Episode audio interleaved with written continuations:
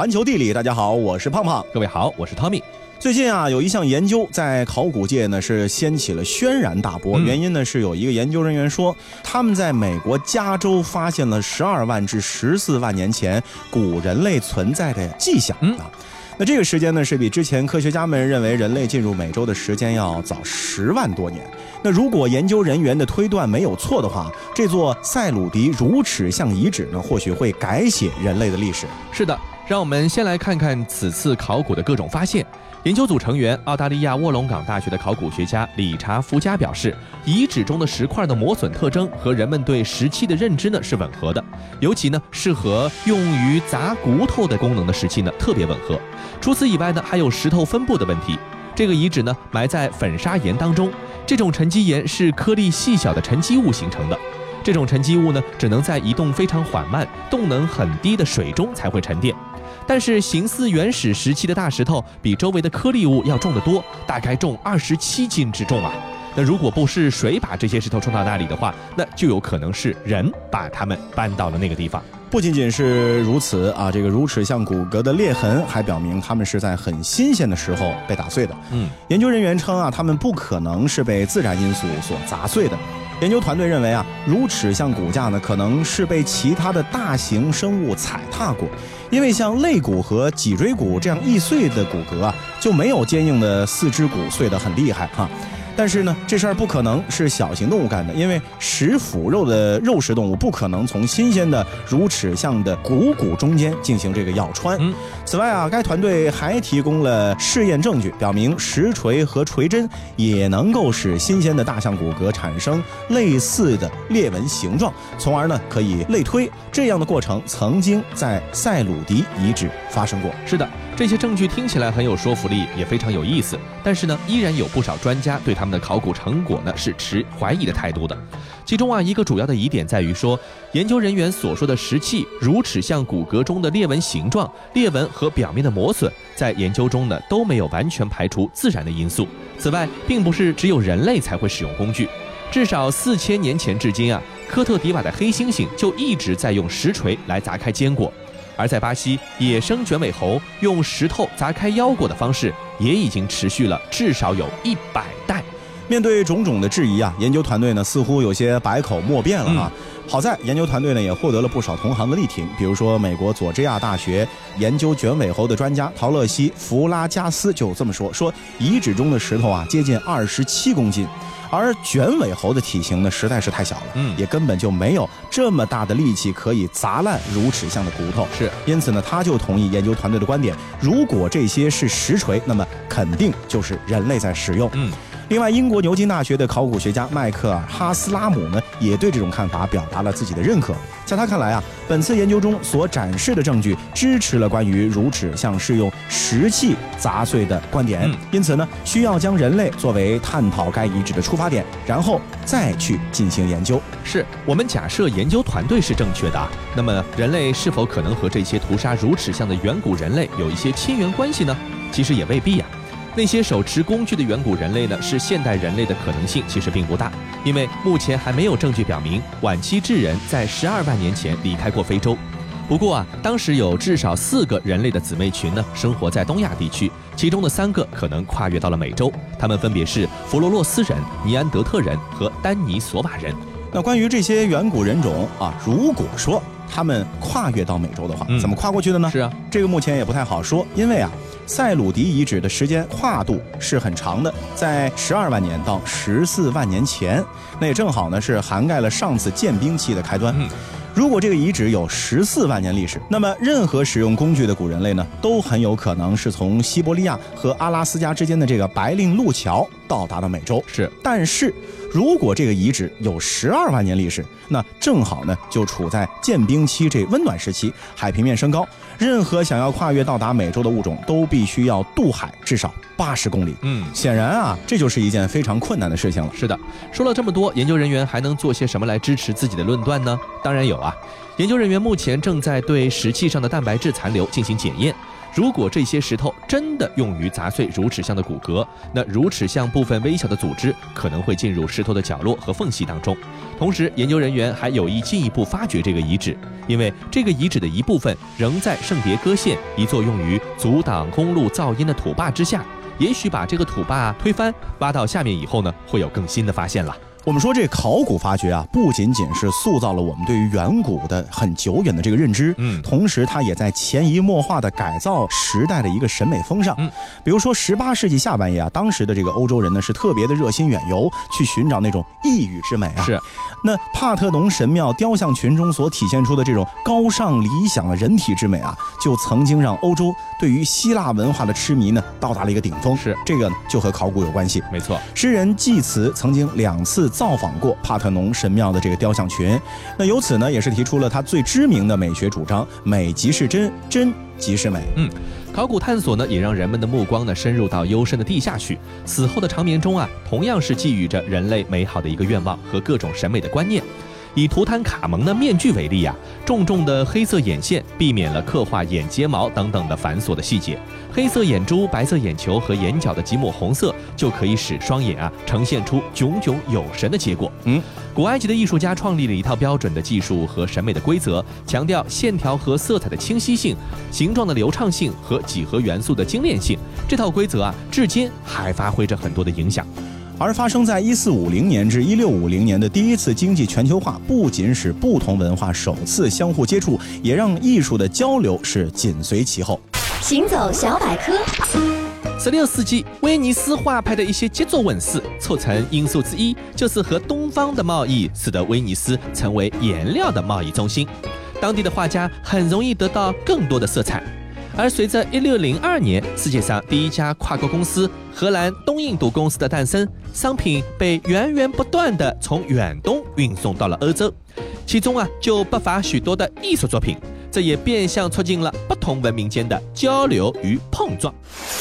那在艺术全球化的浪潮之中呢，日本啊是一个非常有意思的案例。最早的时候呢，日本扮演的是学生的角色。是在中朝日三国长时间的文化交流中啊，通常都是这样：中国率先发展出了高超的工艺或者技术，嗯，然后呢，朝鲜跟进学习，最后这技术才传到了日本，嗯。不过，在一六零零年前后，日本呢逐渐摆脱了以往的这个学生的身份啊，因为在那个年代，这个明朝呢灭亡了，当时的中国的陶瓷业呢也由此受到了一定的打击，所以啊，日本就果断抓住了时机，一举取代中国，占领了欧洲的陶瓷市场。世界真奇妙。得名于日本著名陶艺家世右卫门的世右卫门风格瓷器，是日本从学生这一角色慢慢蜕变成熟的最好诠释。为了迎合欧洲人对东方异域风格的渴望，日本人在中国青花瓷的基础上增加了红黄两种精致的釉色，制作出很多奢华的瓷器。而其中一件名字叫做“瓷像”的瓷器精品，更是很好的展现了艺术交流全球化的影子。那时的日本还没有大象这种生物，日本工匠运用习自中国和朝鲜的技术，制作来自印度的动物形象，以迎合欧洲消费者的需求。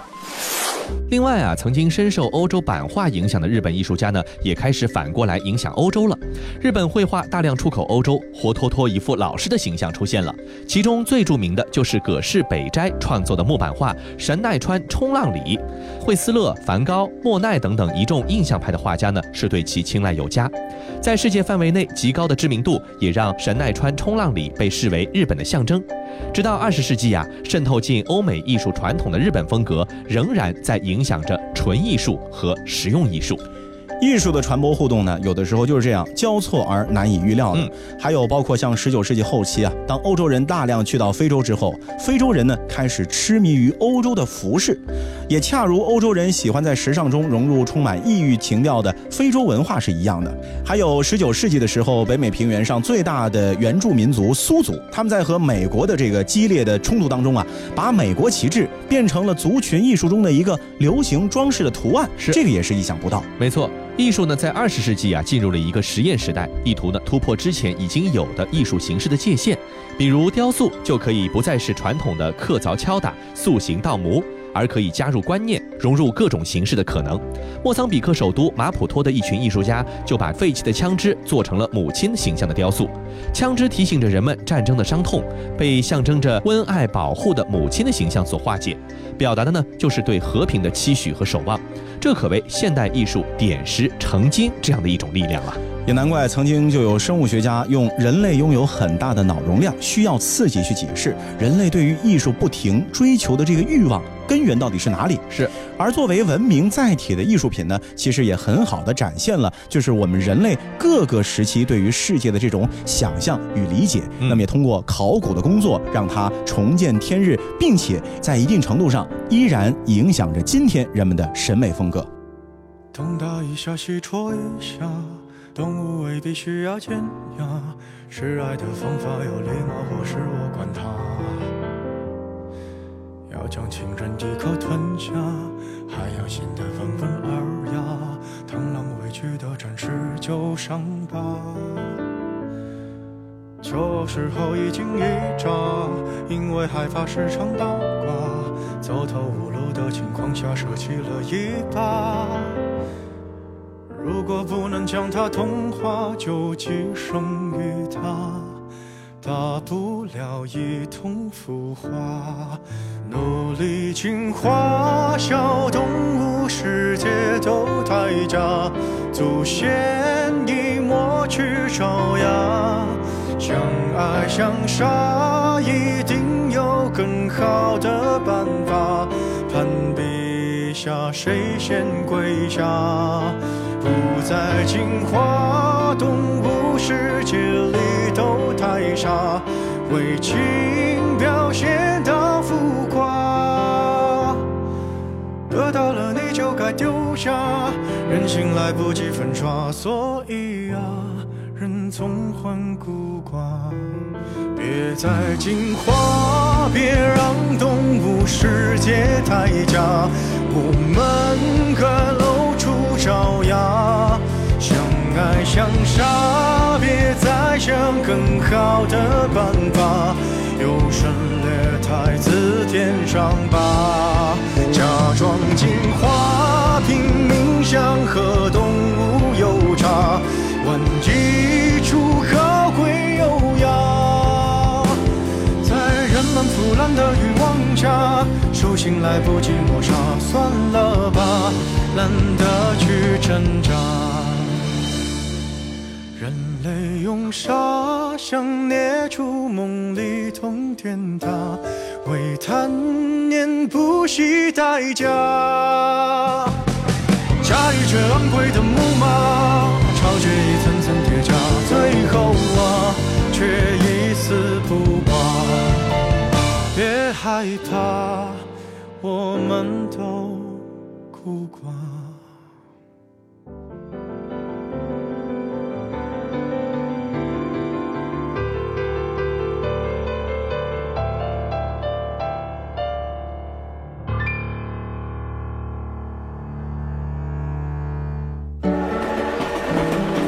环球地理，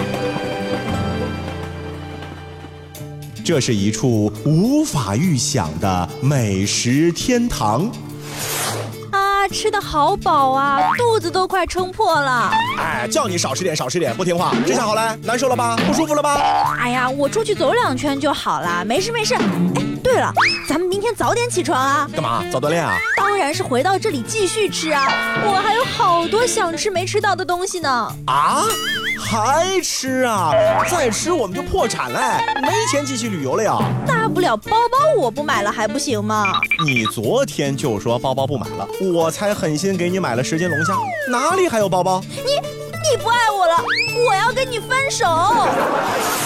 这又是一处让所有感官都放大十倍的地方。哇，妈妈看，有好多漂亮的鱼啊！哇，妈妈闻，嗯，好香的炸薯条！哇，妈妈听，牡蛎在锅中翻滚的声音！哇，妈妈，嗯，吃好特别的冰激凌啊！我的小祖宗哎，你都快比我还重了，真的不能再吃了，再吃你就走不动路了。嗯，不嘛不嘛，我不怕胖，嗯，走不动路有妈妈抱，妈妈抱。儿啊，你妈上次为了抱你已经左手骨折了，再让妈妈抱，当心妈妈变成维纳斯哟。爸爸，什么是维纳斯？好不好吃啊？你你你，给我回去写作业。凶什么凶？一天到晚就知道凶，给我回去擦地板去。呃，是是母亲。走，孙子，咱不踩他们哈，他们都是坏人。来，奶奶带你去吃好吃的，走喽。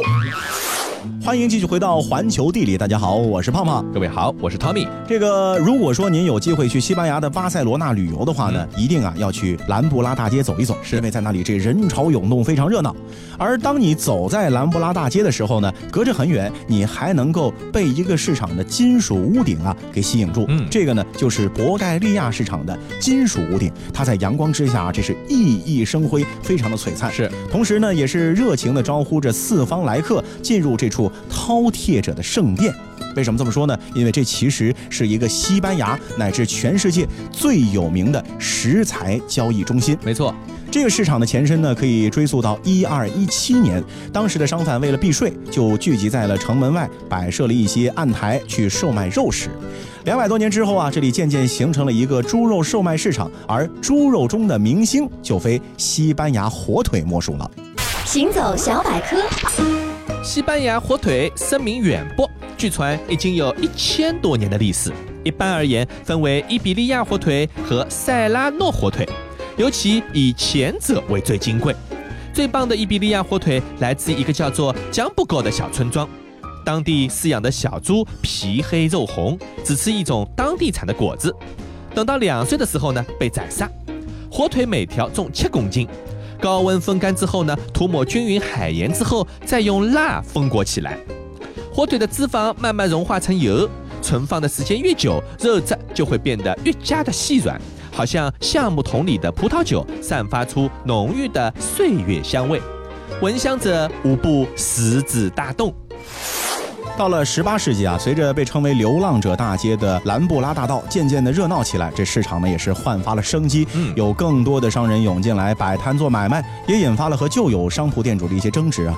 那么这城市的管理者呢，就认为说这实在是有碍观瞻，这天天吵架的也不像名堂啊。对啊，索性呢就把这地方啊给一并迁走了，集中交易羊肉。那么这个呢也是博盖利亚这个名字的由来，因为这个加泰罗尼亚语里面的这个博盖，它的意思呢就是羊的意思。是。后来呢，这处露天集市就迎来了越来越多的这个主顾光临，于是啊就开始重新的规划搭建，并且呢修建了体面的屋顶。到了一八五三年，哎呦，这是一个特别值得纪念的年份，因为在那一年，商贩们终于可以安心的在这里风雨无阻的招待客人了。是的，造好了，没错。那么和如今琳琅满目的货品相比啊，当时的市集呢只售卖肉类和花卉，但不久呢就增加了鸟类的品种。一九一一年的时候还新增了鱼市交易，把这里呢可以说是彻底点燃。自此呢，为了西班牙海鲜慕名而来的食客可以说是络绎不绝。博盖利亚市场不仅是一处谋生的场所，更是家族血脉传承的一个大本营。很多商贩呢都是几代传承。小时候随着家里长辈在这里度过了无数美好时光，如今祖业的火炬呢交到自己手里，可以说是一份荣耀，更是一份祖上传下的责任吧。如今啊，在博盖利亚市场里面随意的游走，这琳琅满目、五颜六色，令人感觉啊，这里简直就是西班牙著名艺术家毕加索打翻的这调色板。像什么洋蓟呀、秋葵呀、鳄梨呀、无花果啊、番荔枝啊、松露啊、龙虾、牡蛎，各色各样的鲜鱼肉类是摆满了台面，造型呢也都是别出心裁。每颗水果都用绿叶衬托，或者呢是切成碎块，装入塑料盒或者塑料杯里面，一两块钱欧元就能够买上一大盒。各种蜜饯呢也被摆放的井井有条，配着标价牌上令人莞尔一笑的俏皮话，给你感觉这就是生活。是的。每位摊主呢，其实都是非常热情好客的，希望你能够在他那里呢驻足停留。有的能说会道，手舞足蹈；有的呢则默默打理着手上的工作，把樱桃摆放的犹如强迫症一般，非常的整齐。还有一些摊主呢，竟然假扮成超级玛丽的形象来叫卖鲜榨果汁。到访者无论是游客还是当地人呢，都是兴高采烈，像是在参加一场永不落幕的嘉年华一样。在唯美食和旅行不可辜负的年代呢，如果有一天你来到巴塞罗那，请一定记得要去体验这份口舌生香的欢悦感。那如果说逛菜场能让你感受到的是生命的活力，能感受到的是这座城市的热情四射的话呢，那其实还有一些这样的地方呢，是通常没有人想要主动进去的。哦，这个呢就是监狱。是正常情况下，监狱应该没有人想主动进去 待一会儿的吧？哎，但是啊，随着监狱游这不断升温啊，有越来越多的人呢开始想花钱进监狱，嗯进去旅游哈。哦，世界各地的许多废弃的监狱呢，也都通过旅游业的开发是迎来了第二春。那如果你对于铁窗后的生活有些好奇，嗯但是又不想以罪犯的身份亲自体验的话呢 哎，就可以去考虑到这些地方旅游参观。是的，咱们来看看世界上有一些开放监狱参观的国家究竟是个什么样。首先来看看美国，作为全世界最著名的监狱之一，恶魔岛呢，其实是一座位于美国旧金山湾区的一座小岛，四面是峭壁深水，令犯人难以逃脱。曾经啊，在这里关押着著名的罪犯，包括艾尔卡彭、机关枪凯利和鸟人罗伯特斯特劳德。这里呢是旧金山最热门的景点之一，所以说你想去恶魔岛参观监狱，得提前好几周进行预定。当然了，因为恶魔岛太过的著名了，所以哎很多的影视作品当中呢，也对它都有反应，是是吧？看看电影，可能你就能知道里面的一个构造了。对。另外，在美国还有一个著名的监狱，是一八二九年投入使用的费城东州监狱，这个是全世界最早的现代监狱之一啊。像埃尔卡彭不是在恶魔岛待过吗？那么也曾经其实就在费城东州监狱服过刑。啊，所有的服刑人员啊，全部都住在相互隔离的牢房之中。每间牢房里面呢，配置具有设计创意的这个辐射状的车轮，目的呢是让囚犯在沉默和孤独中进行反思，最终改过自新。是的。接着咱们来看看加拿大，加拿大的卡尔顿郡监狱呢是渥太华的首个独立监狱，在一八六二年的时候投入使用，一百一十年后呢废弃了。经过一番整修啊，一九七三年这里就成为了北美唯一一家在监狱原址上修建的一个青年旅社。如果你觉得这个双人牢房太拥挤呢，你还可以升级到典狱长宿舍，换句话说就是变成了一个个客房了。呃，相当于从双人间到总统套间哈。。对，我们接着再来看一下澳大利亚。宏伟的墨尔本旧监狱呢，是在墨尔本市中心啊，嗯是一八四一年用当地的青石建造而成的。是那这里呢，也是澳大利亚的绿林好汉奈德·凯利最后的归宿。一八八零年的时候啊，他在这里被绞死了。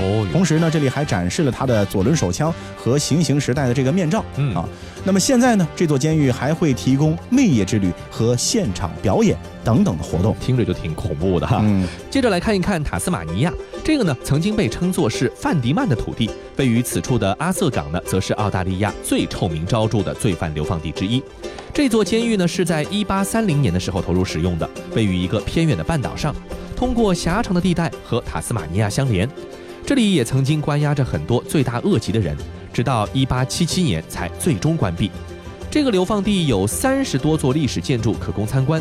最近呢，还和澳大利亚不少地方一起被联合国教科文组织收录进了世界遗产名录呢。这还真得冲着名字去游览一下啊。对，最后我们再来去到拉脱维亚，拉脱维亚的这个利耶帕亚的卡罗斯塔监狱，这个军港监狱呢，始创于一九零零年，在沙俄时代呢，一度是被用作军队的一个拘禁中心。嗯那普通人可以干嘛呢？现在啊、你可以去这里参观，甚至呢，你还可以在废弃的牢房里面过夜。哦好，如果你胆子够大，还可以签约享受一项服务，什么么呢？就是接受几小时的囚犯待遇，甚至啊，像真的囚犯一样在那里过夜。哇但是这有个前提啊就是如果你中途觉得说，哎呦，我实在待不下去了，啊！我要放弃，我要走，走可以，但是钱不退你。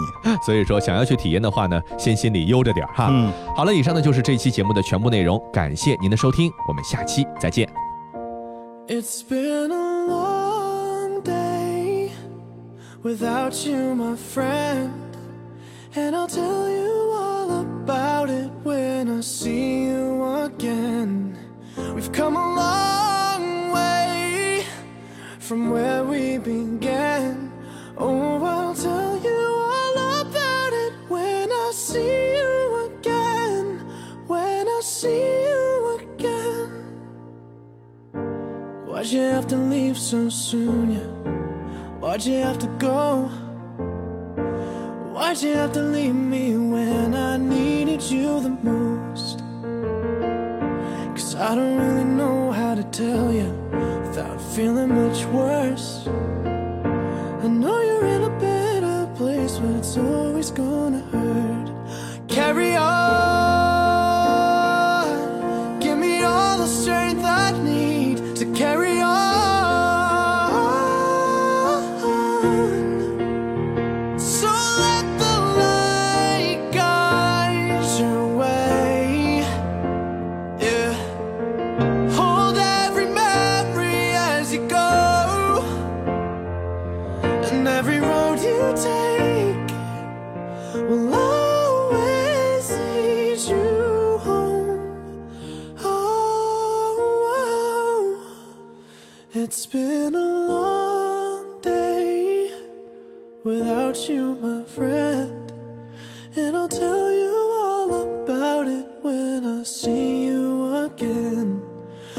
come along